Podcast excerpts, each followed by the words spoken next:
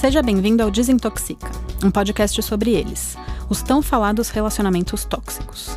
Pode ser um relacionamento tóxico amoroso, pode ser uma relação de trabalho, de família ou até uma amizade tóxica. Aqui é o espaço para colocar para fora, descobrir que é muito mais comum do que você imagina e desintoxicar. E também para mostrar que existe vida depois de uma relação como essa e que dá sim para sair desse ciclo e buscar relações saudáveis que te façam feliz de verdade. Um ponto importante: nenhuma das pessoas envolvidas com o Desintoxica é um profissional de saúde mental. A ideia é muito mais ser um espaço de troca entre amigos. Mas se você está em um relacionamento tóxico, está buscando sair de um, ou até está lidando com as dores de um relacionamento do passado, a gente recomenda fortemente que você procure a ajuda de um profissional e faça terapia. E como estamos falando de relacionamentos, e isso sempre envolve terceiros, aqui trabalhamos com codinomes, inclusive para quem está apresentando. Nesse episódio, a gente vai conhecer a história da Mel, idealizadora do Desintoxica, que vai contar como foi seu relacionamento tóxico e como ela desintoxicou. E para estrear este podcast tão sonhado, eu decidi compartilhar minha história. A história de uma mulher que se casou apaixonada, que seguiu o patriarcado, foi uma coisa que eu disse que eu nunca ia seguir, mas que em algum momento eu me perdi e eu passei a fazer mais pelo outro do que por mim. Mas eu estava tão envolvida nesse momento que eu não conseguia enxergar um palmo diante do meu nariz, porque os sinais, na verdade, eles estão desde o início. Desintoxica. Desintoxica. Desintoxica. É, eu queria perguntar o seguinte: você falou que nos primeiros meses você sentiu que tinha alguma coisa errada. Começaram as crises de ansiedade, vocês chegaram a se separar. Mas no fim das contas a história durou nove anos. Depois, depois desses meses que vocês ficaram separados e juntaram de novo. Como é que foi? Você demorou para descobrir a gravidade da situação? Foi, foram nove anos desse ciclo? Ou vocês tiveram um momento de virada em que o relacionamento começou a ficar tóxico? Como que você vê isso?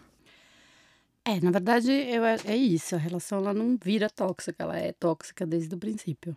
Né? Eu acho que a gente só não enxerga o momento da virada quando você passa a ter consciência de que realmente você estava vivendo uma relação tóxica. E aí, no meu caso, eu acho que as crises começaram logo no começo da relação. E ele tinha uns repentes, era uma pessoa super querida, fofa, meus amigos amavam, minha família, todo mundo. Mas quando a gente estava só nós dois, ele mudava.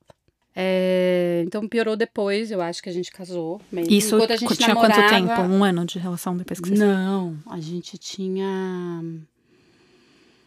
cinco anos de relação já. Tá. tá. Mas assim, no primeiro, no primeiro ano, assim, então, nos primeiros meses já, já deu os sinais. Então, ele tinha essas crises de pânico, que começou logo nos primeiros meses, aí ele tinha esses repentes. E esses repentes era isso, assim. Então, ele era uma pessoa super fofa, querida, e de repente ele mudava. Com você, não era uma pessoa que Comigo, tinha repentes com outras pessoas, não, né? Sempre quando tava eu e ele. E, às vezes eu brincava que eu dormia com um sapo e acordava com o príncipe, tipo. é verdade. Tudo piorou depois que a gente casou. E aí, toda vez que eu tentava falar alguma coisa sobre a nossa relação ou sobre a gente, ele levantava a voz para me intimidar e não deixava eu falar. E a maioria das vezes ele dava mais, ele não dava importância para minha fala. Então isso era muito difícil. Ele me cortava no meio e tentava contornar sempre para um lugar cômodo para ele. E, obviamente, a louca estressada da situação sempre era eu. Mas isso sempre fechado entre vocês dois, porque você falou que sua família e seus amigos gostavam muito dele. Isso é uma coisa que você não quer quebrar, né? Você sempre quer que as pessoas continuem gostando do seu marido, no caso. Então você dividia isso, você contava para as pessoas o quanto era grave para você, ou você preferia proteger essa relação e, e manter ele sendo amado pelas pessoas. Exatamente. É, no começo acontece um pouco isso, né? Você protege mesmo. Uh, porque você também não sabe, de repente, que você tá vivendo aquilo, sabe? E. Ou você não quer acreditar que aquilo é de verdade. Então, no começo, sim, eu protegi. E depois, quando eu escancarei, porque daí também acho que a maioria das minhas amigas né, mais próximas sabiam do que estava acontecendo. Mas era sempre aquela coisa, ah, imagina, sabe? Diminuindo um pouco essa preocupação, porque na frente das pessoas ele sempre foi uma pessoa querida, e sempre atenciosa, e sempre não sei o que. Não, não. Então parecia que eu morava com duas pessoas, e que realmente a louca era eu, porque ele não dava, ele não demonstrava isso na frente dos outros, né? Era só uma coisa que acontecia dentro de casa, só quando tava nós dois. Então as pessoas realmente era difícil de acreditar. E você também achava que a louca era você? Algumas vezes. eu me questionei bastante, porque hum, é isso, você fica muito sozinha, né? Dentro desse espaço, assim, desse lugar, quando. É, que eu te falei, quando piorou depois que a gente casou, que acho que realmente aí quando eu comecei a ficar mal de verdade, eu entrei numa depressão profunda. Eu, eu tinha essa sensação de que eu, que, eu, que eu tava num buraco, numa caixa, num vazio gigante. É, ao mesmo tempo, eu, eu, eu tinha vergonha de compartilhar isso com os meus, meus amigos ou com a minha família. Eu não queria aceitar que isso estava acontecendo comigo. E eu também não sabia como sair disso. Inclusive, eu acho que até comentei com você a história da série da, da Maid. E sim, tem uma cena ilustrativa. Ah, não sei se você já viu. Você chegou a ver essa não, série? Não, tô com estrutura emocional. é bem legal. Eu tava assistindo outro dia, né? E ela conta. É uma história. É a história, na verdade, de uma mulher que ela é casada e ela sofre abusos psicológicos. E ela resolve se separar. E aí ela também não tem ajuda nem do pai nem da mãe, financeira, e, e nem emocional, enfim.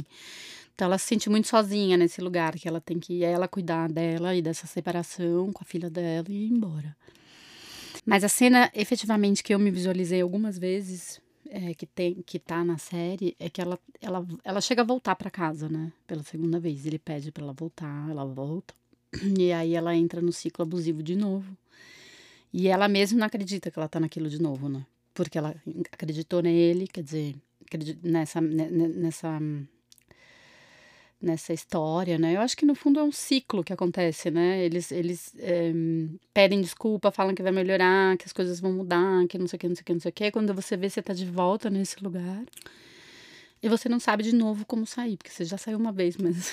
Toda vez é difícil. Exatamente. E toda vez essa segunda vez só se você, você fala, putz, eu não acredito que eu tô aqui de novo, né?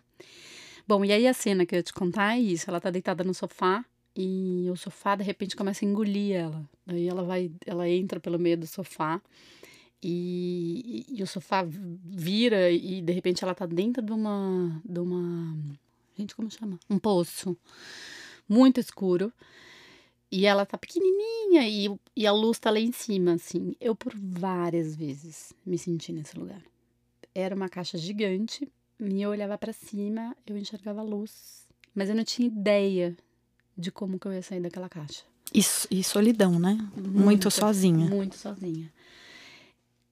E é muito louco, né? Você fala assim, gente, será que eu vou jogar uma corda, uma escada? Tipo, jeito que eu saio daqui, com melhor. Eu tô rindo agora, né? Mas na hora é uma situação muito difícil, porque eu acho que esse primeiro momento de você aceitar, né? Que você tá nessa relação mesmo, que a pessoa realmente tá criando um, um, um trauma, um, um existe um, um, tratamento abusivo psicológico dentro daquilo. Então, acho que essa é a primeira coisa que é difícil você aceitar.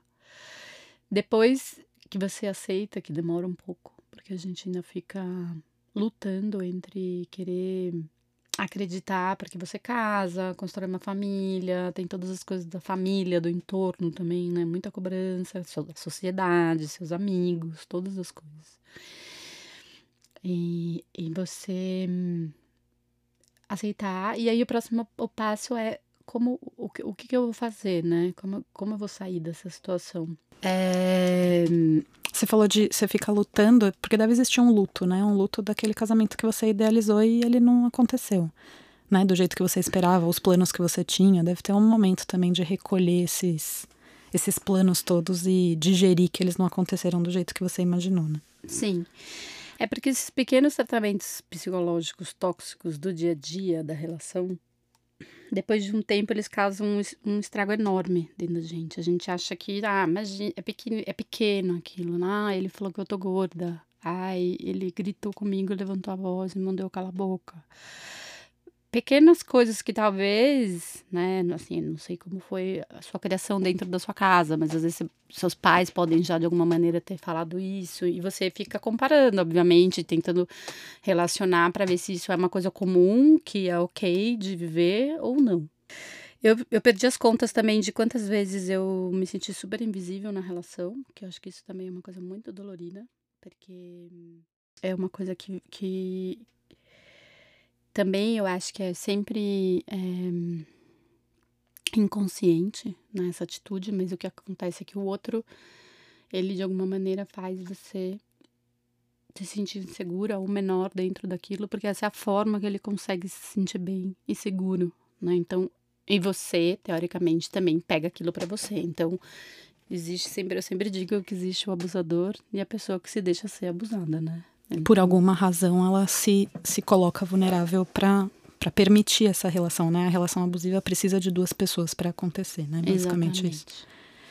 E, e aí, é, eu acho que, que que tem uma coisa também que foi muito importante, assim, difícil para mim de aceitar essa, essa parte da, da né, principalmente essa coisa de levantar a voz, né, para para mim, quando eu vivenciei isso várias vezes, foi que uma vez, eu me lembrei em algum momento que quando eu era pequena, uma vez eu presenciei uma briga dos meus pais. E meu pai gritava muito com a minha mãe. Era uma coisa idiota. A gente estava saindo para ir num carnaval e minha mãe passou purpurina no, no olho. Eu lembro que eu tinha uns 5, 6 anos de idade, assim. Eu tenho essa cena muito clara dentro da minha cabeça. E. E aí, minha mãe falou que não ia tirar um, a purpurina do rosto. Meu pai falou: tá bom, então a gente não vai sair. E eu achei o máximo que ela falou: bom, eu não vou tirar a purpurina. Eu falei: ai, eu vou ser assim, tipo, girl você, power. É, girl power. Bom, mas enfim, você sente isso, né, de alguma maneira. E aí a discussão ficou nisso e a gente não saiu. E a minha mãe não tirou purpurina e tudo bem. Só que nesse momento eu criei uma uma verdade para mim ali que eu falei, eu nunca vou deixar um homem falar assim comigo.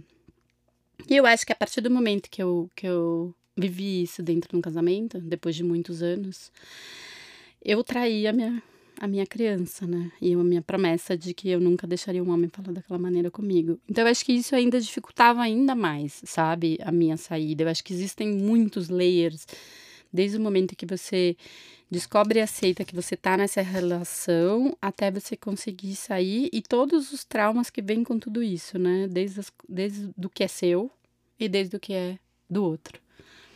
Mas graças à Melzinha de 5 anos, você tinha clareza que você estava sendo desrespeitada e que aquilo era inaceitável, certo? Sim. Total. A Melzinha já fiz as pazes com ela, graças a Deus. Desintoxica.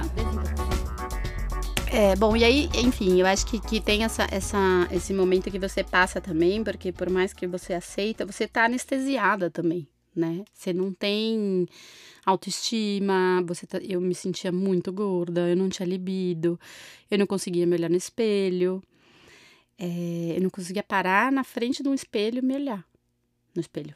Tudo por conta dessa desconstrução da sua autoestima que esse relacionamento trouxe. Exatamente. E eu, eu para mim, assim, foi chegar no fundo do poço, né? Porque eu sempre fui uma pessoa muito positiva, me sentia muito é, bem resolvida com meu corpo, comigo. E chegar nesse lugar foi muito difícil, né? Eu falo que eu sou uma carrasca comigo mesma, então acho que é mais difícil de eu mesma aceitar isso. Se acolher, né? Exatamente. E eu acho que esse também é um processo muito importante que a gente, mulher, acaba não, não fazendo, né? A gente sempre é, acolhe o outro, faz pelo outro, mas nunca pela gente, né? A gente fica sempre colocando tudo na frente em vez de de, de se acolher primeiro, né? De olhar para você primeiro. Mas aí foi o que eu decidi fazer. Quando eu lembro do dia que eu decidi, assim, eu tava trabalhando muito, tava muito é, estressada, cansada. É, a gente trabalhava junto, então isso era uma coisa que eu acho que foi muito ruim para a relação. A gente passava muito tempo junto. E as discussões aí passavam a ser, né? Já não tinha mais essa hora que a gente estava discutindo como casal, ou discutindo por causa do trabalho. Passou a ser uma relação de trabalho tóxica também, de alguma forma. Também. Porque. Hum, é, imagina quão infeliz que eu tava. tipo, gente, eu não tinha, eu não tinha expressão dentro no meu trabalho, então eu não podia, né, tipo, ao mesmo tempo ele manipulava muito as coisas, né? Então, quando eu via, eu já estava de novo dentro, fazendo tudo que ele queria, do jeito que ele queria. E eu falava, gente, não acredito que eu tô aqui de novo, sabe? Tipo, ele me enganou. E você acha que o abusador, né? Uma palavra forte, mas é o caso. É, você acha que ele tinha consciência de que ele fazia tudo isso e do quanto mal tudo isso te fazia? Não. Não. Eu, eu acho que.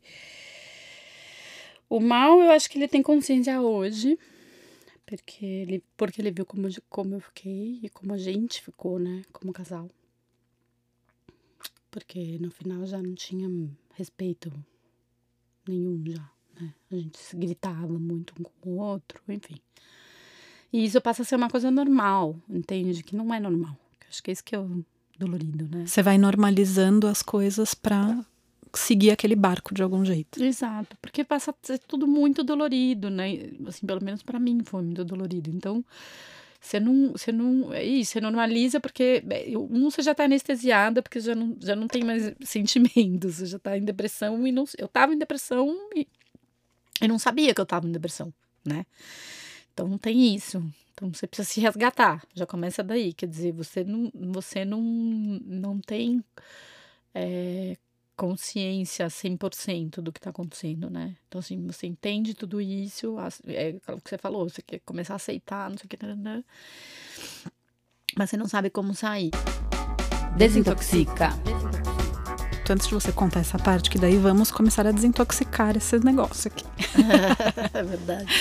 Você se afastou por dois meses, que era uma coisa muito, assim, acho que é mais forte ainda por vocês trabalharem juntos, porque você não tinha esse espaço de válvula de escape, né? Porque às vezes a pessoa tá num relacionamento tóxico em casa, mas no trabalho ela é outra pessoa, sabe? Ela se realiza de outras formas.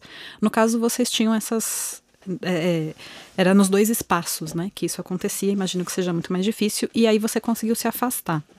É, foi numa boa isso? Você falou, tô indo por dois meses e foi tranquilo?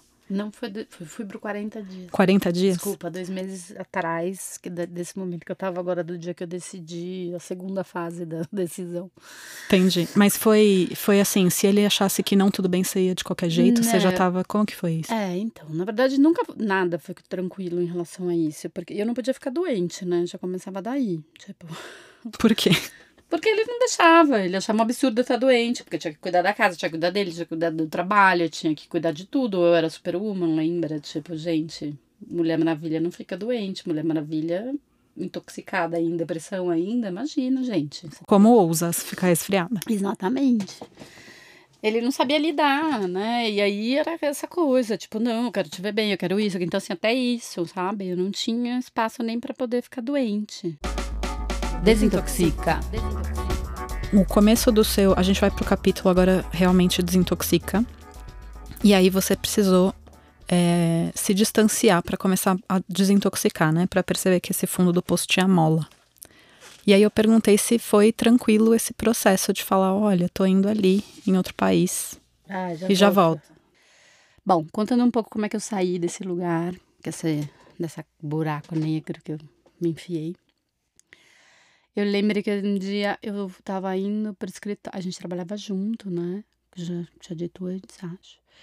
E eu tava indo para o escritório, tava um dia de sol, eu tava me sentindo tão mal que qualquer coisa que eu fazia, assim, pequenas coisas que eu fizesse, como eu fiz esse dia que eu lembro, que eu peguei a bicicleta e falei, cara, eu vou de bicicleta para o escritório, sabe? É, eu me sentia tão mal que qualquer coisinha, tipo isso, vou de bicicleta para o escritório para me deixar feliz, sabe? Eu fazia. Não necessariamente melhorava nada, mas já era alguma coisa. Não, mas tá ótimo. Tem gente que faz coisas péssimas para se sentir feliz. Você foi andar de bicicleta, tá mara. Exatamente. Daí eu lembro que a gente chegou no escritório e eu, e eu aprovei um trabalho que eu tinha cobrado, tipo, muito caro para não fazer. Porque eu já conhecia já as pessoas que estavam envolvidas no processo, sabia que era um trabalho que ia dar muita dor de cabeça. E imagina, né? A primeira coisa que você faz, você aprova um trabalho, o que, que você fica? Feliz. O que, que eu fiquei? Desesperada e mais estressada. Então, eu decidi naquele momento que eu precisava fazer alguma coisa por mim. Porque eu falei, gente, realmente eu não tô bem, né? Tipo, e isso não vai ter fim. Porque, né, é isso, vou aprovar o trabalho. E você vai indo nessa coisa do automático. E a gente estava ganhando dinheiro, tava, né, tudo indo bem, mas assim, para que cuidar da saúde, né? A gente, o que eu tava te falando antes, assim, a gente acaba deixando, né, a gente para depois. E isso é muito ruim, porque leva a gente num lugar mesmo esse que eu cheguei, né, que era o fim do o fundo do poço mesmo. Enfim, era como eu me sentia. Ah, muitas vezes eu estava até usando um exemplo mais cedo que como nos filmes antigos, não sei se você lembra, lembra que os prisioneiros andavam com aquela bola de, de peso no bola pé? Bola de ferro amarrada no pé. Nossa, exatamente. Era assim que eu me sentia. A maioria do tempo parecia que eu me arrastava e eu sentia que eu andava com uma bola presa no pé. E eu precisava soltar daquilo, né? Eu precisava soltar da, daquela situação, daquele sentimento, é, porque claramente eu estava em depressão, né? E você tinha essa clareza na época? Não. Eu não tinha. Só você sabia, sabia que tinha que... alguma coisa muito errada, mas não sabia o que que era, né? Sim, e, é, exatamente. Eu não sabia o que que era, mas assim, eu me sentia tão cansada, eu não tinha vitalidade, eu não tinha energia para tomar decisão, não tinha, enfim, é isso. Eu realmente estava em depressão. Então assim, dois meses antes de acontecer esse dia, né, que eu cheguei do, do, trabalho, que eu decidi tomar uma decisão, eu tinha ido fazer um, um, Eu fui filmar um documentário em Nova York. Eu fiquei 40 dias fora. Ele não tinha visto, então ele não pôde ir. E aí fui eu, um diretor de foto e mais um assistente que a gente sempre trabalhava. E era uma oportunidade que eu queria muito, né? Eu queria muito. Eu morei fora muito tempo, então eu queria né? Eu sempre ia, a cada dois anos, produzir alguma coisa. Já, faz, né? já tinha ido dois anos anterior produzir um documentário e aí, e aí eu tive a oportunidade desses, dessa, de passar 40 dias fora. E quando eu passei, foi quando eu, eu entendi, foi a primeira vez que eu fiquei 40 dias sozinha, né? Nessa fase eu fiquei muito conectada comigo, passei a me identificar mais, entender que eu poderia de repente ficar sozinha de novo. Ainda não era uma coisa muito resolvida dentro de mim e eu também confesso que eu não conseguia ainda é, imaginar minha vida sem ele, né? Mas foi um, foi um, um, eu digo que foi o começo do fim, porque foi quando eu também entendi, assim, foi a primeira vez que eu conseguia voltar melhor no espelho de novo, que eu me senti desejada por um outro homem, que não necessariamente né, eu fiz alguma coisa, mas é, só esse sentimento, sabe? De a gente conseguir, primeiro, de se conectar de novo, conseguir se olhar de novo e ter essa sensação de, de repente, sim, eu poderia ter uma vida sozinha. Então, quando eu voltei de, de viagem, a gente já conversou sobre algumas coisas e eu falei um pouco das coisas que eu gostaria de mudar dentro da nossa relação, enfim. Ele fingia que ele escutava e a vida estava ótima para ele, então Mas ali você ainda não queria se separar, você queria consertar. Exatamente. E essa distância foi super importante para você se ver não com os olhos dele, né? Não sob esse olhar é, que te jogava para baixo, né? Essa distância foi muito determinante nessa história, certo? Sim, e, eu, e pequenas coisas, tipo, é engraçado você falar isso, né? É, de, de, ter, de, eu ter esse olhar sozinha, assim, porque sabe quanto tempo eu não olhava para uma situação sozinha, onde eu não tinha que dividir, né? 395 coisas do meu dia e saber se tudo bem pelo outro, sabe? Tipo, Sim. E isso era uma coisa que, que me matava muito, e acho que também né, em função do trabalho, obviamente. Então, eu era produtora executiva e ele era diretor. Então, eu não conseguia fazer meu trabalho sem ele e ele sem mim, né? Exato. É um trabalho que ele vai junto mesmo, né? E foi muito bonito, a gente realizou um monte de coisa bacana. Não pode só falar das coisas ruins, né, gente? Sim, ninguém fica nove anos vivendo só coisa ruim. Exato. E. É... E aí você voltou, pediu para mudar algumas coisas, você ainda estava achando que as coisas poderiam mudar, ser diferentes. Não, eu tinha certeza que eu podia mudar tudo, gente. Mulher Maravilha, Molde On. Imagina, Mulher Maravilha total, capa gigante, tadinha.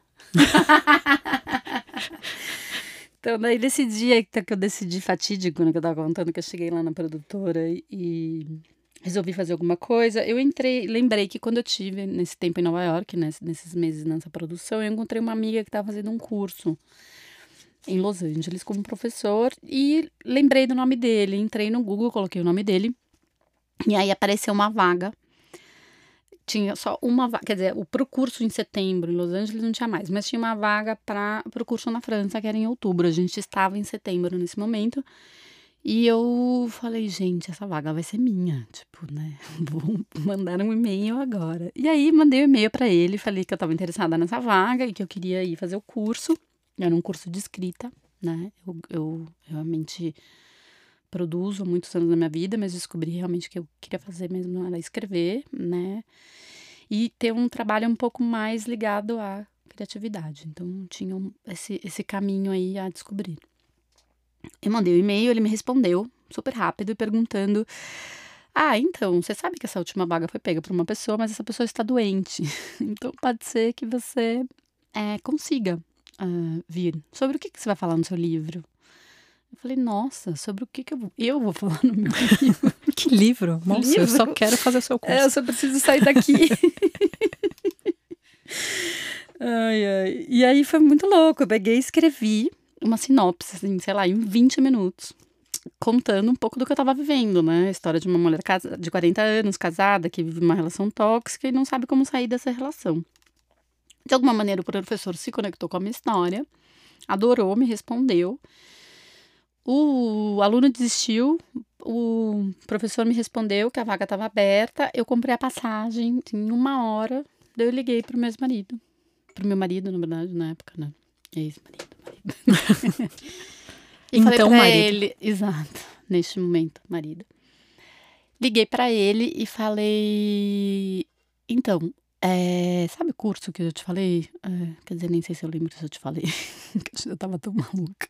A gente tava numa correria maluca, né? Pra variar essa correria da vida. E aí eu falei para ele, eu comprei a passagem, tô indo para Paris mês que vem, consegui uma vaga no curso que eu queria fazer. E a primeira coisa que ele me perguntou foi: e eu? Eu não acreditei, né? Lógico, mas eu falei: ué, você faz o que você quiser. Mas você vai sem mim? Eu falei: vou. Vou fazer meu curso. Mas você pode comprar uma passagem e me comprar, não tem problema nenhum. Bom, desliguei o telefone, eu era a pessoa mais feliz do mundo e, obviamente, ele a pessoa mais puta do mundo. É mas aí é isso. Eu sei que eu precisava sair daquele. que eu tava no meu limite, que eu precisava sair daquele lugar. Que ele não tinha nada a ver com isso. Que aquele lugar era só meu. Aquele buraco vazio que eu me encontrava era meu. E não é do outro, sabe? Eu acho que é muito importante quando a gente começa a entender isso, né? Devagar, né? Tudo acho que é, é um processo, como a gente estava falando. Mas esse momento eu já sabia que esse vazio era meu, né? A gente tinha nossos problemas da, da, da, nossa relação. Mas eu sabia que o buraco era meu e que eu precisava enfrentar isso sozinha e sair disso sozinha também. Isso é muito importante você falar, porque tem a gente cresce com esse mito do amor romântico, de que o outro vai te completar, de que o outro vai te salvar, né? Somos as princesas na torre esperando o príncipe chegar. E aí, quando você percebe que é você com você mesma, a coisa muda, né? Você não, é, não era ele que ia te tirar dali, você não precisava dele para sair dali, você precisava fazer alguma coisa por você. Isso é muito. É, é, um, é uma transformação de pensamento, né? É, e eu acho que também foi inconsciente da minha parte naquele momento, porque eu também acreditava que é isso, né? A, a gente casa, aliás, eu, meu, eu vejo meu, as filhas das minhas amigas hoje em dia falam, gente, fala para elas que não existe príncipe. Eu tento ser mais realista, eu acho que eu sou a tia bruxa nesse momento. Não bruxa, mas assim, mais realista, sabe, gente? Casamento não tem nada a ver com conto de fada, nada a ver com conto de fada. E até a gente viver isso, a gente não sabe. Não, mas eu acho que as, as novas gerações estão vindo muitíssimo melhor preparadas do que a gente nesse é, sentido. Né? É, acho que elas não vão nem casar, mas Desintoxica determinou agora o fim do casamento, do matrimônio. Não, mentira, gente. Eu quero um dia ter um parceiro de novo, tá tudo bem, tá? Eu sou, não sou contra casamento. Aliás, eu fico muito triste quando as pessoas se separam. Eu sou a torcedora do amor, tipo. Até por isso foi mais difícil sair da minha história. Porque, né, pensar em fantasia, conto de fada, opa. Sim, é nóis.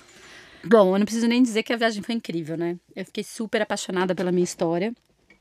E lá eu escrevia todos os dias, tipo. Você tava desintoxicando, seis, né? Você tava pondo pra fora. Total. É engraçado que, que eu lembro, assim, eu escrevia quase seis horas por dia. Parecia que eu tinha feito uma conexão divina com alguém lá em cima, sabe? Eu sentava, assim, no computador e fazia um download de coisas em mim que eu falava, gente, nem sou, meu dedo não parava.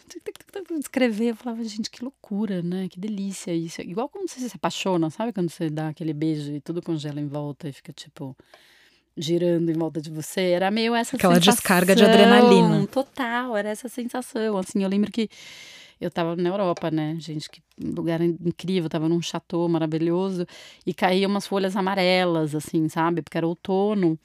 E eu lembro que era isso, assim, eu lembro das, das folhas caindo amarelas, aquele slow motion total, pessoa super visual. Né? e aí, escrevendo loucamente, então, assim, as folhas caíam, as palavras não paravam de vir, era uma, uma coisa, eu tava, e o mundo girou, o céu era azul e o mundo girava em torno de mim, sabe? E eu tava, e não existia nada, não existia ele, não existia meu cachorro, minha casa, nada. Tipo, minha cabeça tava totalmente ali, eu tava totalmente na minha história. E eu comecei a escrever meu livro, que chama O Dia Que Eu Esqueci de Mim. Que vocês ainda vão ler. Mas, enfim, quando eu fiquei lá, é isso, né? Me reconectei total de novo. Eu criei uma rotininha. Então, era uma cidade super pequenininha, quase divisa com a Suíça. E eu brincava que as minhas melhores amigas eram as vacas, porque elas tinham uns, uns sininhos que tocavam de manhã. Ficava era, é engraçado, né? Que os lugares eles têm sons e eles têm cheiros, né? E têm eh, memórias afetivas diferentes. Nesse era isso, assim. E, e eu, eu tinha o costume de caminhar todo dia, porque a minha classe era tarde. Então eu acordava de manhã, caminhava, depois escrevia, escrevia, escrevia. E aí à tarde eu fazia hum, consulta com o professor. E, e eu lembro que tinha uma cachoeira que era muito legal. Aliás, ela chamava The Source, a cachoeira. Eu achava o máximo, que eu falava, gente, aqui vai ser minha salvação. é isso, eu precisava encontrar essa cachoeira. É, isso, é sobre isso, é sobre isso, é sobre esta cachoeira, gente. Vai me dar um sinal. E eu ia todo dia na cachoeira, enfim. E, bom, eu lembro que no último dia que eu tava lá, foi uma coisa muito, não sei se impulsiva da minha parte, mas eu acho que era eu, eu naquele momento, eu, eu já. Eu, eu cheguei na cachoeira, eu precisava pegar o trem para Paris para voltar. E eu cheguei na cachoeira e eu joguei minha aliança na cachoeira. E. Decretou ali um fim de alguma coisa, né? Exato. Eu acho que de alguma maneira eu já estava deixando parte da Mel casada, né? Parte da esposa, do meu casamento, tudo ali. E já partindo para minha carreira solo. Bom, eu lembro de voltar depois as minhas amigas, meu, você é louca, pra que, que você foi jogado? Você não vendeu. Ai, gente. Mercado Livre tá aí bom, pra isso. Depois pra contar para ele foi um horror também, mas enfim, eu contei. Mas aí eu voltei a pedir separação, né? E aí a conversa durou horas, aquela coisa, choro, choro. Ele chorava, eu chorava, quatro horas depois. E ele falou, meu, como assim você vai...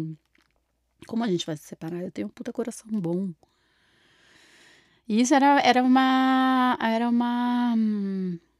É, como fala quando você. Ah, uma polaridade, assim, né? Porque realmente ele tinha um coração bom, a gente tinha um monte de coisa boa e de repente a gente tinha essa coisa muito ruim. E essa relação muito tóxica que a gente criou, que a gente. né? Que, que, que não tinha mais um respeito, né? Quando eu entrava coisa, nesse lugar, né? E uma coisa não invalida a outra, né? A pessoa pode ter um coração bom e ser muito tóxica para outra pessoa, né? Exatamente.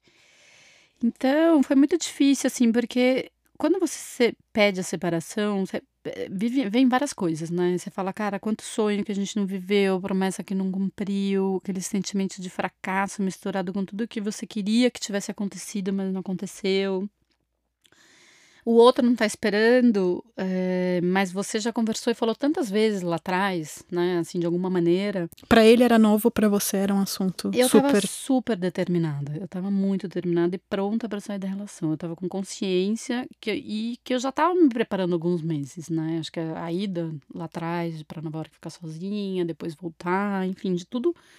O dia que eu decidi, né, sair, que eu não estava bem. Enfim, ele pediu, pediu, a gente conversou, implorou, falou que ia fazer as mudanças, que ia fazer terapia, que ia fazer todas as coisas que ele poderia fazer, me jurou de pé juntos e eu resolvi dar mais uma chance para nosso casamento. E aí eu consegui me cuidar, coloquei as minhas condições e comecei a me cuidar também, né? Porque é importante, porque eu acho que a gente nunca pode esquecer que a relação sempre é os dois, né? Nunca é uma pessoa só. Então eu consegui, eu comecei a fazer terapia, acupuntura, ginástica, meditação, yoga, pilates. Eu mesmo, sabe mãe quando põe a criança para fazer um monte de coisa, vai na ginástica olímpica, amiga, você vai cansar, sabe? Vai na natação, vai no inglês. Você era criança de agenda cheia. Nossa, gente, total. E aí eu lembro de falar com as minhas amigas e falar assim, gente, é o seguinte, eu não tô bem. Mas assim, se daqui a um ano, fazendo tudo isso que eu tô fazendo, eu não ficar bem, vocês podem desistir de mim. Porque assim, na boa, gente. Não, calma aí, um disclaimer desintoxica. Não desista da sua amiga depois de um ano se ela não, ainda não estiver bem. Não é assim é, que faz. Exato, porque, gente, demora, tá? Vou te falar. Esse um ano foi só, é só o primeiro. É só um primeiro, assim, é muito louco. É porque depois eu não me separei, né? Então, assim, eu tava ficando bem dentro da relação.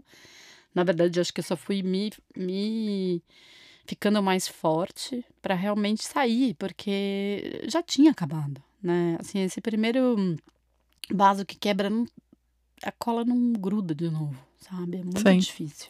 E de tudo isso que você fez, é, só para trazer uma inspiração aqui, porque nem todo mundo pode ir para a França ver as folhas do outono caírem, infelizmente. Ai, gente, juro, eu sou uma pessoa de classe média trabalhadora, tá? Trabalha muito a vida inteira. Passagem financiada. É... Dez vezes. o dólar não estava a cinco reais uhum. e meio uhum. naquela época. Nossa, amiga, a vida estava um pouco mais fácil. Bem mais fácil que hoje em dia, aliás.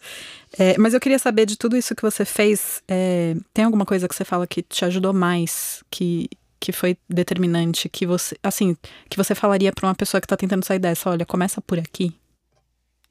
Ah, eu acho que o começa por aqui é o começar a se cuidar. Eu acho que é o. Seja como for esse se Seja cuidar. Seja como for o cuidar. Porque eu acho que é. Tem gente que vai correr e fica bem, tem gente que conversa com um amigo.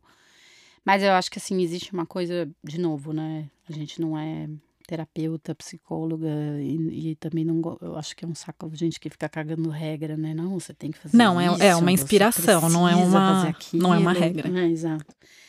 Mas é, eu acho que o mais importante é a gente tá bem de novo. Até engraçado, ontem, ontem um amigo me ligou.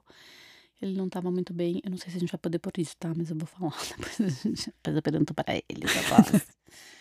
Ele me ligou porque ele também se separou. E é muito legal, porque quando você se separa... É muito legal quando um amigo se separa, gente. Não, é, é ótimo. Quem não, não quer? Eu que eu não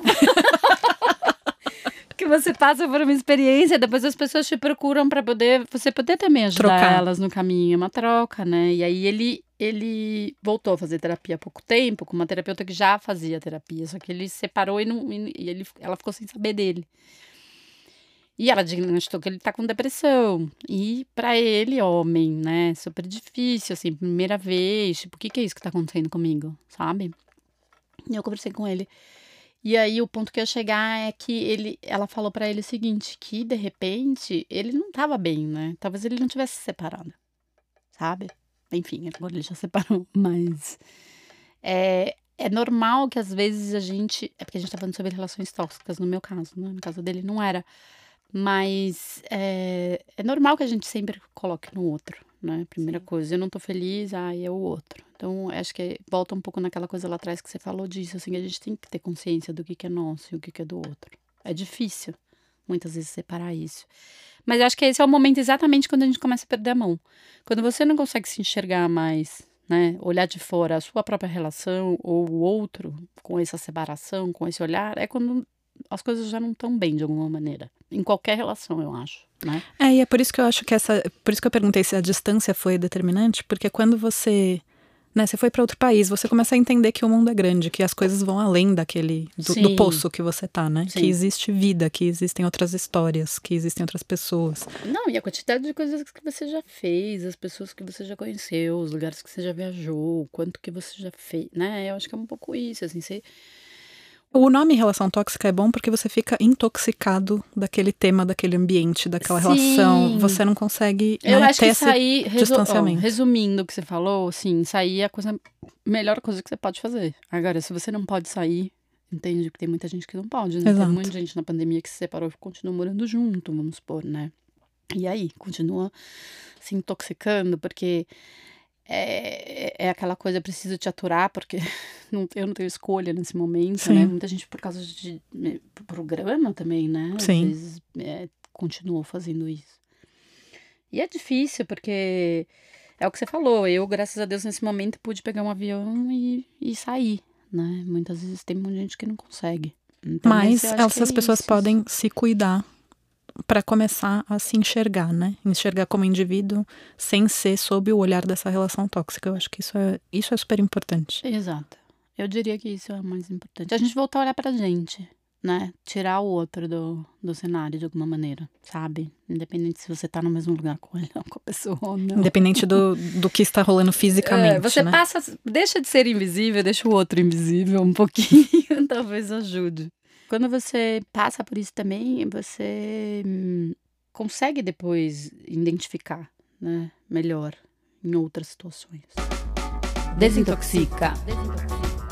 Eu lembro quando a gente, quando rolou, ele falou, prometeu a história da terapia de casal, não sei o que, nananã, e a gente foi na terapia de casal na primeira sessão e a, e a terapeuta falou: Bom, agora vocês podem fazer a listinha de o que cada um consegue melhorar para, para a próxima sessão e, e o que, que vocês estão dispostos a fazer. Lição de casa. Lição de casa. A gente chegou em casa, não sei o que, ele já tava meio tenso. E aí, na próxima sessão, ele falou: Não, não tem dinheiro, eu não vou. Eu falei, como assim? Não tem dinheiro? Não, não, a única coisa que a gente tem que fazer é terapia de casal. A gente não faz mais nada. A gente não vai pra jantar, a gente não vai na casa de amigo, a gente não faz nada. Se você quiser ficar junto, essa é a condição. Eu não vou. Eu fui sozinha. Não configurando terapia de casal, no caso. Exato. Precisava comparecer, porque, né, às vezes já tava paga anyway. Mas ela resumiu a sessão, tipo, filha, seu casamento acabou. E eu falei, ah, me conta algo que eu não sei. Obrigada por avisar. É, tive que pagar a sessão anyway. Mas enfim, é difícil porque você acaba escutando, né? Agora realmente é uma, uma profissional me dizendo que o meu casamento é isso. Você vai indo por vários steps. Eu falo, ah, agora uma profissional me disse que realmente meu casamento acho que agora eu posso levar a sério. Tipo... E você fica sempre esperando, eu acho, essa coisa da mudança, né? Acreditando que o outro vai mudar, acreditando que, que, que as coisas vão melhorar e que. É, enfim, alguma coisa. Você quer se agarrar em qualquer coisa, sabe? É muito louco como você fica se agarrando em, em- e o outro também fica, né? Fica naquela. Sim. Você não se agarra sozinha, né? O outro fica te dando isca pra você também ficar assim, ficar ali e não ir embora, né? E ele parecia que ele queria ganhar tempo. Eu falava, gente, por que que ele quer ganhar tempo? Era quê, né? Enfim. Então eu, eh, tinha essa situação, e aí, bom, não mudava a situação. Então toda vez que eu tentava entrar na conversa era tudo igual. Ele me cortava, não deixava falar, enquanto isso ele ganhava tempo, que foi o que eu te falei. Eu, não senti, eu me sentia com um travesseiro no rosto, sufocada. Parecia que eu tinha uma corda no pescoço, sabe? Mas agora é muito mais forte do que você estava no fundo do poço, certo? Ah, sim, porque aí eu já viajei, já tive consciência, já pedi separa, né? Você já viveu outras coisas, mas você continua naquele lugar, que é aquela segunda vez que a amiga tá no sofá lá na série, sabe? É a mesma coisa. E você fala, putz, de novo. E porque é isso, as situações não mudam, né? As pessoas não mudam. Eu acho muito difícil isso. E eu tinha, às vezes, até medo, sabe, dele. Pensava assim, falava, gente, será que ele vai me bater? Né? Porque nesse momento que ele levantava a voz, que ele mudava, eu tinha um pouco de medo mesmo, sabe? Graças a Deus nunca aconteceu nada, mas. É o que eu falo também, né? Às vezes só ah, ah, as palavras, né? eh, e a maneira de, que ele de me intimidar com a voz dele, às vezes era pior que qualquer tapa, sabe? É, mas eu acho que o ponto é que o, o desrespeito estava posto de uma forma que você achava que isso era uma possibilidade, né? Exatamente. E, e já, e é isso, que você já passa a ser disso que é normal, né? E não é. Então eu lembro que depois, meses depois daquela terapia falida, porque demorei meses pra conseguir, eu lembro que um dia eu falei, cara, hoje não vai passar, eu não aguentava mais, acho que foi uns três meses depois disso. E eu vinha fazendo um mantra dentro da minha cabeça, assim, tipo, eu vou me separar, eu vou me separar, eu vou me separar, porque é óbvio, né? Toda vez que eu tentava falar qualquer coisa, ele falava, então eu entrava num outro assunto, desviava e eu não conseguia falar. E eu falava, "Ai, gente, de novo, não falei que eu ia me separar. E eu lembro que esse dia eu falei, gente, eu vou. Aí eu sentei na mesa do jantar e ficava assim, eu vou me separar, eu vou me separar, eu vou me separar. E chegou uma hora que saiu. Aí ele me olhou com uma cara. Você nunca tinha falado isso dessa forma. Não, porque antes eu tinha falado, né? Vamos, vamos, é uma consulta primeiro. Essa era tipo, estou indo, tchau. Não tem É uma decisão minha comigo mesma, retorno. adeus. Pode vir com 495 mil coisas, eu vou embora, tipo, acabou. E aí ele foi exatamente isso que aconteceu. Ele falou que ele ia ficar com o cachorro. Aí eu lembro que ele começava a falar, eu não consigo nem lembrar o que ele falava naquela hora. Eu sentia tanta dor e tanta vontade de ir embora, que foi só isso que eu fiz, sabe? Ele, a gente continuou a conversa ali, ele falava, você me perguntar o que, que ele falou naquela noite, eu não lembro.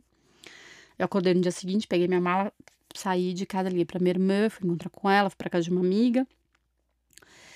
Dormi na casa dessa amiga e aí eu lembro que era domingo, eu voltei pra casa de novo e falei, cara, ele não vai entender, porque até então tem essa coisa da negação, né, do outro. Sim. Ele ficava negando porque pra ele era mais fácil. Então eu falava, primeiro que é isso, assim, minha palavra não tinha valor, eu era invisível, tipo, gente, oi, quem é essa pessoa, né?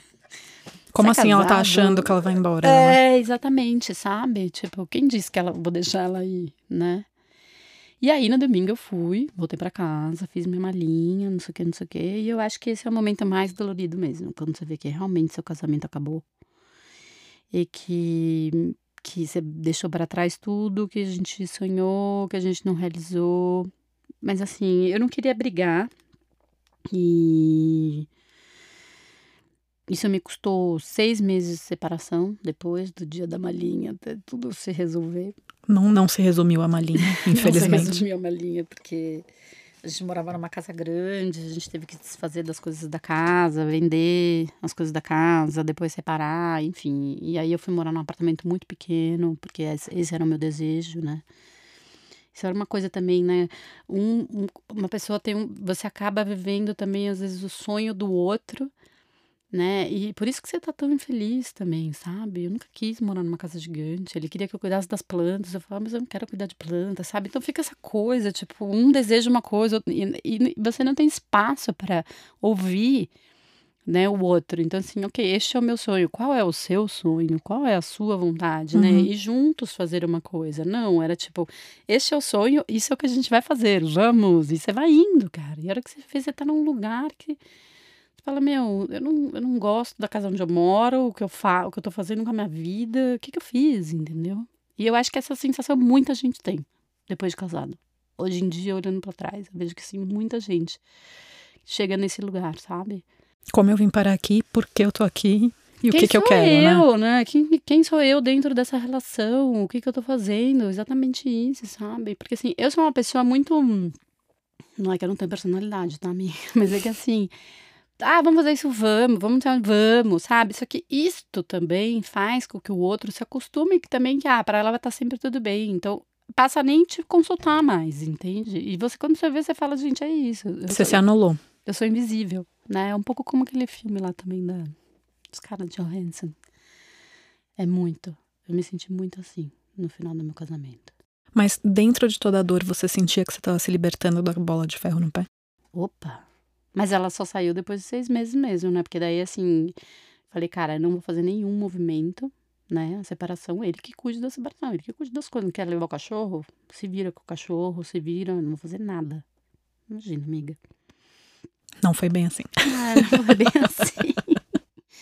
E aí tem essa fase também engraçada, né? Porque eu saí de casa, mas aí a gente entrega a casa, essa coisa de novo, né? Ah, então daí, putz, então vou ter que ficar mais um mês na casa, porque se dependesse do meu tempo, eu em um mês tava com tudo Resolvia. resolvido. A hora que eu entendi que eu tinha que entender, né? E respeitar o tempo dele também, porque eu resolvi tudo rápido dentro de mim. Ele tava começando a entender naquele momento que a gente tava se separando, né? Sim. Então tem toda essa coisa ainda de, ai, vamos tentar, ai, vamos não sei o que, nananã, e de repente você, meu, você, sei lá, né, rola uma noite incrível, vocês dois juntos, e você fala, gente, mas será que eu tenho que me separar? Você começa a questionar todas essas coisas, e aí contar pra família, pros amigos, explicar pra todo mundo, gente. Que preguiça, Jesus amado. tipo, a minha vontade era que eu acordasse no dia seguinte, se eu falasse assim, é, né, gente, estamos separados. Todo mundo entende, né? Que separar acabou, tipo. Faz um post no Insta, todo mundo recebe. É, igual as beleza. celebridades, né? tipo, explica rápido em duas linhas e ninguém pergunta nada depois. Porque, até porque é isso, assim, tipo, as pessoas te perguntam o que que aconteceu? Como é que você resume, tipo, nove anos em o que que aconteceu? Muitos layers, cara, Sim. né? Entre até você sair de casa efetivamente e, e não, e não estar mais naquela relação. É muito complicado. E aí é uma pergunta infeliz, porque eh, no seu caso foi uma relação tóxica, mas pode ser simplesmente que as pessoas, né, viraram pessoas diferentes, querem coisas diferentes. Nunca é uma coisa que aconteceu.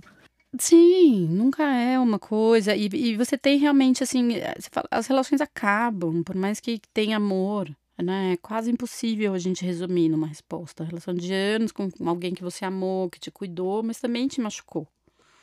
Aí como é que você faz? Né? Tipo, não, não- eu nunca entendi também as pessoas que engatam uma relação na outra. Pra mim é muito engraçado. Eu falo, eu nunca consegui trabalhar num lugar e fazer entrevista para outro lugar, sabe? Sim. Sempre uso essa comparação, assim. Eu consigo de boa. No Sem caso de entrevistas. Sem julgamentos. Não, hoje em dia eu já consigo, porque, né, eu já dei uma evoluída agora nessa parte da situação. Mas, tipo, cada um, cada um, tudo bem. Enfim. E aí? Continuo? Continu... Não, aí ah, então, você, daí depois você de um ano separou. e meio eu me separei. É... Desintoxicou? Essa, acho que essa é uma questão importante. Você, né, deixou a bola de ferro no pé lá depois de longos seis meses. Mas você tava bem Menina, depois disso? Eu tava lembrando, você sabe que ontem eu tava lembrando que acho que a primeira festa que eu fui, depois que eu me separei, sem a bola, achando que eu tava, né, super livre, leve solta. Eu lembro que o primeiro cara que, eu, que me olhou, que eu olhei, que, ele, que a gente trocou olhares, assim, que ele me olhou, e a hora que o cara, eu olhei pra ele, a hora que ele me olhou, eu abaixei a cabeça, tipo, de vergonha. Eu falei, gente, eu não sei nem mais, nem, tipo, flertar com as pessoas. Nove anos, tipo, né? Meu, você perde a mão, total, tipo... Então são muitos steps. Só que ainda eu tive a sorte maravilhosa, amiga, de entrar na pandemia. Então foi super legal. Ah, entendi. Bom, aí o bom é que não teve mais festa pra ninguém te olhar. Esse problema não tivemos mais. Não, a gente teve que começar com exes, né? Enfim, depois que passou a pandemia, né, nesse primeiro ano da pandemia, fiquei muito focada também aí, você se joga, acaba se jogando no trabalho, acho que é isso, né? Você des- A gente se desintoxica de uma coisa e se intoxica com outra, essa é real, né? Ah, Mas eu acho que a gente se ocupa, né? Se caso o seu, seu trabalho te faça feliz e não seja tóxico, acho que a gente não, se Não, intoxica, acho que a sim, gente se sim. ocupa. Precisa, fica um vazio pra ser ocupado, né? Esse é um fato. Desintoxica. Então, como é um relacionamento depois de um relacionamento tóxico? Então, aparentemente você ainda acaba, assim, eu lembro que a primeira pessoa que eu me envolvi ainda era uma pessoa tóxica. Acho que de alguma maneira eu ainda carregava isso dentro de mim. Aí eu logo saí quando eu entendi que era uma pessoa tóxica. E por isso que eu vou te, te falo, sabe? Esses seis meses primeiro dele sair. Tem o nosso trabalho interno ainda. E aí, depois de um ano e meio, na verdade, que eu me separei, eu encontrei uma pessoa que realmente eu me apaixonei de verdade, de novo. E é uma loucura se apaixonar com 44 anos, né? Eu falo que você vira uma adulta barra adolescente com 44 anos. É, foi muito legal. A gente tinha muita conexão, muita sintonia de muita coisa. Coisa que eu não tinha em nove anos de casado. Que loucura. Com essa pessoa. Foi uma loucura mesmo. E. Mas o que aconteceu foi que eu não conseguia enxergar ele. Entende? O começo da relação com ele, eu ainda enxergava todos os traumas que eu tinha vivido na minha última relação. Então, assim, uma coisa idiota. Vou te dar um exemplo. Eu, eu convidei ele para jantar na minha casa e eu decidi cozinhar para ele. Eu não conseguia sair com o prato da cozinha para servir ele. Por quê? Porque meu ex-marido sentava na mesa e ficava esperando eu servir ele. Então, tipo, virou um trauma isso pra mim, sabe? Então, tipo, tinha muitas coisas ainda que no começo dessa relação eu ainda vivia coisas da minha última relação. Então, eu não consegui viver. Você não conseguiu ressignificar as coisas. Exato. Saber que era uma pessoa nova, com outras coisas, com outros problemas, né? Enfim. Todo mundo tem problema. Mas eu não conseguia. Então foi muito difícil, assim, abrir também isso pra pessoa, não sei o que. Não, só que eu acho que é isso, assim, a gente tava em momentos muito. Os dois, né, ainda, talvez curando coisas ainda da última relação. Mas foi muito legal esse encontro. Faz parte, fez parte do seu processo de cura, né? Exatamente. E agora eu tô sozinha, feliz. Aquelas. Tô no Tinder. Mas assim, todos esses aplicativos, cara, eu eu não consigo muito, gente. Eu só dou risada. Não consigo levar ninguém a sério. Desintoxica. Mas voltando ao nosso assunto, eu acho que o que a sua história mostra é que dá para ter relacionamentos saudáveis depois de um relacionamento tóxico, dá, dá para desintoxicar, né? Dá para sair dessa, mas não é um, um estalo, né? Sim, eu acho que, assim, nesse caso que aconteceu comigo, é que eu não consegui enxergar essa nova pessoa, porque eu estava presa no meu passado e tudo que eu tinha vivido. Depois eu também continuava projetando nele, né? Então também ainda não conseguia enxergar a pessoa que pessoa tá saindo com uma pessoa que ela não sabe quem é. E depois era difícil que eu, acredit... eu podia acreditar que eu poderia ser feliz de novo e estar tá numa relação saudável de novo. Então são alguns steps, pelo menos que aconteceu comigo quando encontrei outra pessoa. Agora já faz um tempo, né, que aconteceu, então mas eu me sinto mais mais tranquila, posso dizer, em paz comigo. Onde eu acho que eu realmente consegui deixar é, o passado no passado, sabe? Que eu perdoei a minha melzinha interior, perdoei ele, enfim, que acho que é muito importante, eu mesma, sabe? E por ter deixado vivido tudo que eu vivi. Mas acho que eu consegui virar essa página, sabe? Que eu, que eu me curei. e que eu me sinto com o coração limpo, aberto, em paz, para de repente viver uma, uma nova história agora, sabe? Me amar. Assim, eu acho que o mais importante é esse amor próprio, sabe? Que Sim. você perde, que você deixou em algum lugar. E que não, e não deixar nunca mais, né? Porque eu acho que isso pode acontecer. A gente, se já aconteceu uma vez, por que, que não pode acontecer de novo, né? Sim. Acho que isso é o grande orar e vigiar aí do dia a dia. Sim. a gente não, não esquecer. Outro Mas dia... Fala. com toda a dor, com toda a dificuldade, com tudo que você contou, valeu muito a pena sair. Ah, com certeza. Com certeza. Uma coisa, muito, uma coisa legal da gente falar aqui, aproveitando a deixa dessa, dessa dor, que eu acho que a pandemia, a gente aprendeu a sentir dor, né? Eu acho que a gente vivia num automático tão grande né, de correria, trabalho, filho, no caso eu não tinha filho, mas tinha cachorro, tinha casa, tinha não sei o quê. A gente vive, eu acho, ainda tem muitas pessoas que ainda estão vivendo isso, né? Esse automático gigante, essa bola de neve, esse ratinho do hamster que você fica, né? Trabalha que você não se permite sentir nem a dor, nem o amor, nem felicidade, nem simplesmente o não sentir. E eu acho que a pandemia veio muito fazer isso com a gente, parar a gente para a gente realmente sentir as coisas que a gente está sentindo. E eu acho que dor foi uma das coisas que realmente eu aprendi a sentir, e eu acho que a maioria das pessoas, né? Porque não teve uma pessoa que passou por essa pandemia e não teve uma dor um pouquinho Sim. mais séria que seja o que assim no meu caso graças a Deus eu não perdi ninguém mas eu tive que olhar para várias coisas doloridas dentro de mim então, acho que é isso, né? Faz parte de uma, de uma história aí e que a gente aprenda também a ter esses momentos, né? Aceitar que a dor faz parte da, da, da, da vida, do caminho e do processo da vida. Sim. Né? Mas que não é normal viver com dor, né? Exato.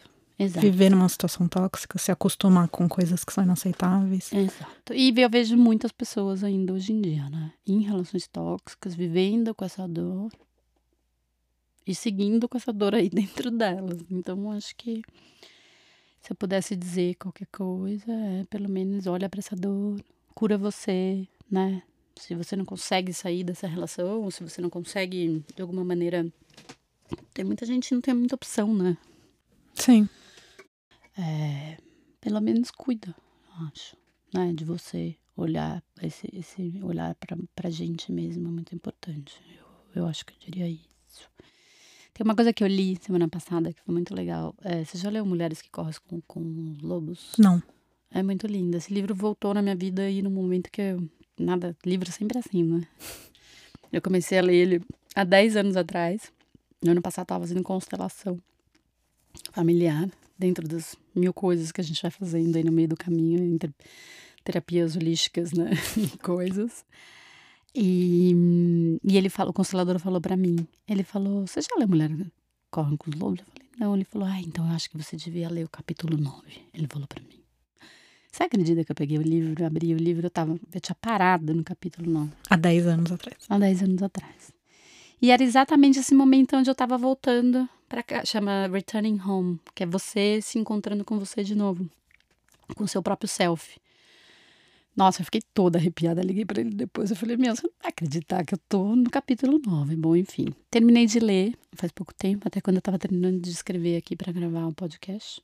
E eu li uma coisa muito legal que eu queria ler, que é. No caso dos melhores contadores que conheço, as histórias crescem das suas vidas, como raízes fazem crescer a árvore. É que as histórias os criam, transformando-os no que eles são. É fácil notar a diferença. Sabemos logo quando alguém criou uma história e quando a história criou alguém. É deste último caso que trata a minha tradição. Então, eu acho que é isso, a gente cria a nossa história, né? Então, a gente pode viver isso e a gente também pode mudar isso. Vai depender da gente e o que a gente vai criar ela daqui para frente, de como a gente vai criar essa nova história. Sim, estamos só no capítulo 9. então eu acho isso que se meu alguém mais, eu acho que a gente fez esse podcast aqui, eu compartilhei minha história muito para também é, inspirar uh, outras pessoas, mulheres, enfim, homens, independente, trans, quem achar que tiver vontade, é, né, de, de compartilhar a sua história. Eu acho que é super legal fazer um contato com a gente. Né? Sim. Aonde é que a gente tem que mandar mesmo o e-mail? você que tem mais esses direcionamentos aí. Se você também quer contar sua história, tem um relacionamento tóxico, quer desintoxicar, trabalhamos com codinomes, né? Você não precisa se revelar. É, mas manda um e-mail pra gente, é desintoxicapod, com demudo, arroba gmail.com. Desintoxicapod, arroba gmail.com. Então, se você sentir no seu coração ou se você tiver vontade de compartilhar a sua história, é, vem desintoxicar com a gente, tá bom? Um beijo grande, obrigada. Você sentiu que você desintoxicou? Nossa, gente, eu tô tão